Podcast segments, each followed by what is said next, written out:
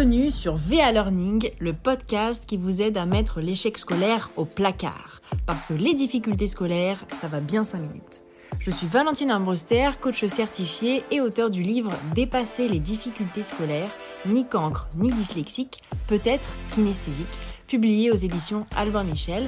Et pendant plusieurs années, j'ai accompagné des élèves en difficulté scolaire en leur partageant ma méthode qui m'a permis d'aller jusqu'en master sans redoubler, malgré le fait que l'enseignement ne m'était pas adapté. Chaque semaine, je vous partage un épisode dans le but de vous en apprendre davantage sur la pédagogie, mais aussi pour aider votre enfant à optimiser son apprentissage en vous donnant des astuces et des méthodes concrètes. Comment apprendre avec le sens kinesthésique? Excellente question vers learning. Alors, à l'école, nous apprenons majoritairement avec le sens auditif.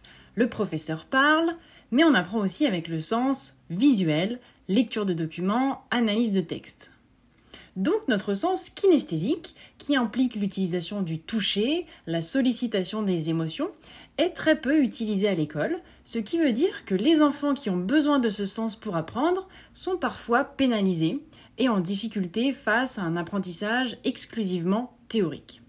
Alors moi, ce que j'appelle la traduction différée, c'est arriver à transformer un cours théorique en un contenu plus pratique, donc par exemple transformer du visuel en kinesthésique.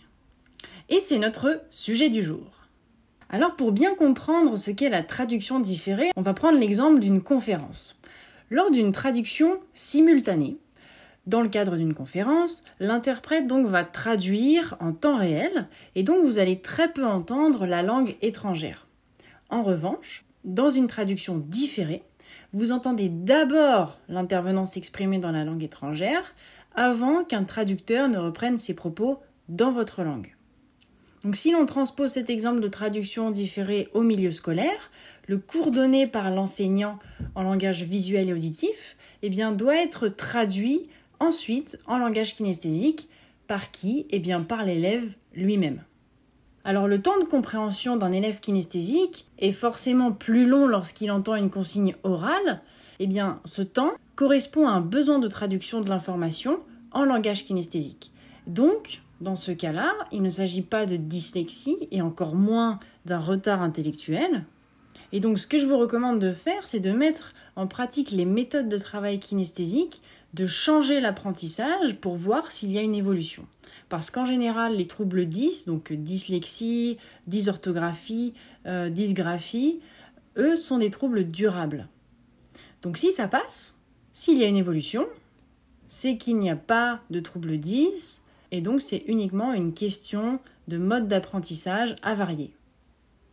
Alors dans quel cas utiliser la traduction différée en langage kinesthésique? Eh bien tout d'abord, si votre enfant met trop de temps pour comprendre une information visuelle ou orale, s'il éprouve beaucoup de difficultés à assimiler ces mêmes informations, s'il ne retient pas ce que vous lui expliquez oralement ou visuellement, s'il a des réticences à la lecture, c'est possible, euh, s'il est vite dépassé par la quantité de travail, si euh, il ne saisit pas toujours la finalité, l'intérêt ou le sens de ce que vous lui apprenez, s'il comprend plus rapidement lorsque vous lui expliquez quelque chose plus concrètement, et s'il arrive à mieux réfléchir lorsqu'il est en action. Donc tout ça, ce sont des éléments qui font qu'avec une traduction différée en langage kinesthésique, il y aura une amélioration de la compréhension, de l'apprentissage, et ça va nettement réduire ses difficultés à l'école.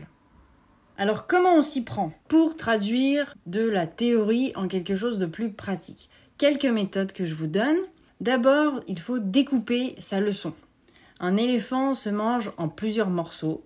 Alors calmez-vous, c'est une image, on ne mange pas les éléphants. En fait, il ne faut pas chercher à tout engloutir en une seule fois. Il faut découper la leçon et traduire petit à petit chaque partie pour assimiler au fur et à mesure.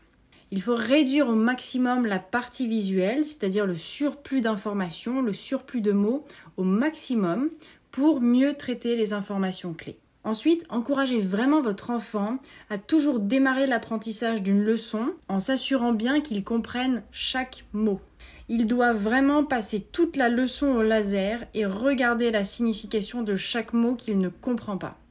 Il faut absolument que tout fasse sens. Ça, c'est la base. Ensuite, il peut réécrire les idées euh, de sa leçon sur des feuilles type A4, donc juste quelques mots, mais surtout les écrire en gros.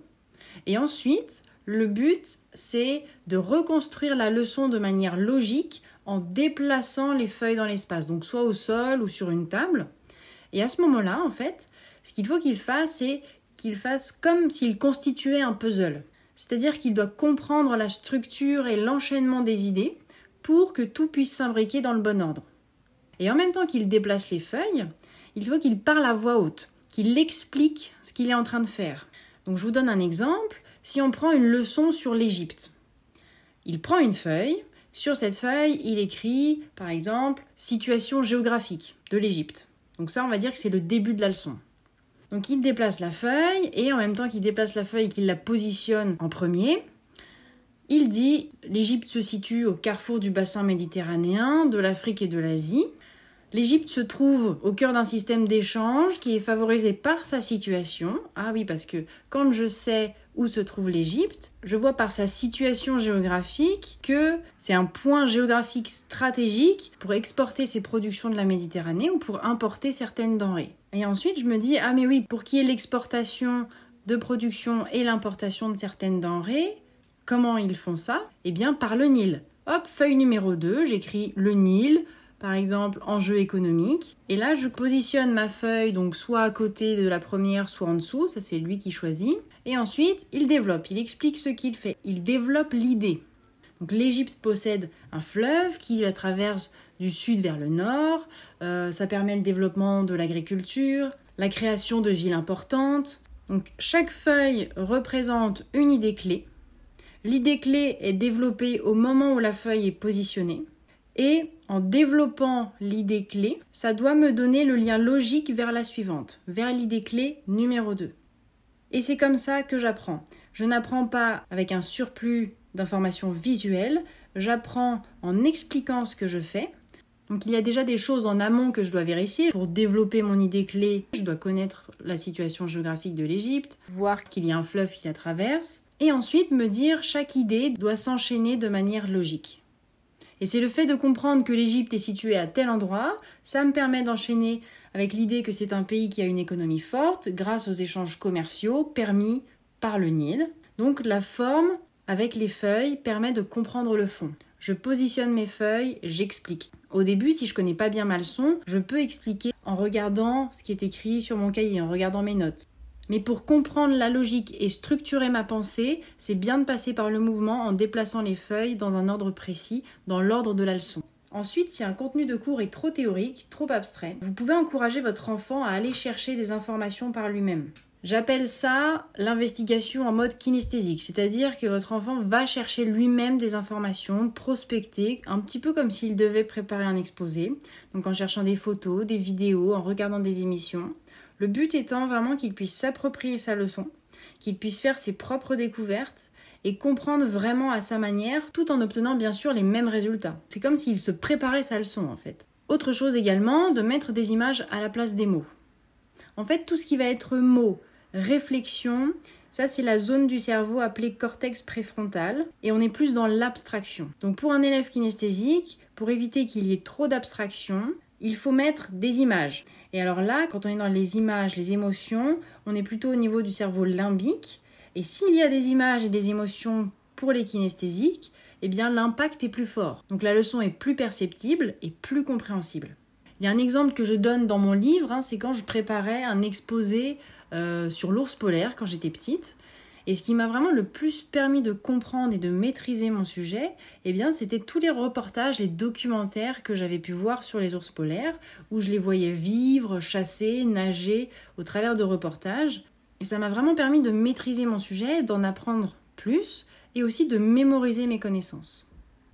Donc pour tout ce qui est apprentissage, mémorisation, plus l'élève va être actif dans son apprentissage, plus il va l'optimiser et mieux il retiendra les informations pour avoir d'autres méthodes pour transformer un cours théorique en contenu plus pratique, je propose des vidéos à destination des parents pour que vous puissiez aider votre enfant à mettre en place des méthodes d'apprentissage plus concrètes. Je vous mets le lien dans la description. Et surtout, n'hésitez pas à partager l'épisode à des parents autour de vous, ça peut vraiment représenter une aide. Et moi, je vous retrouve dès la semaine prochaine pour un nouvel épisode.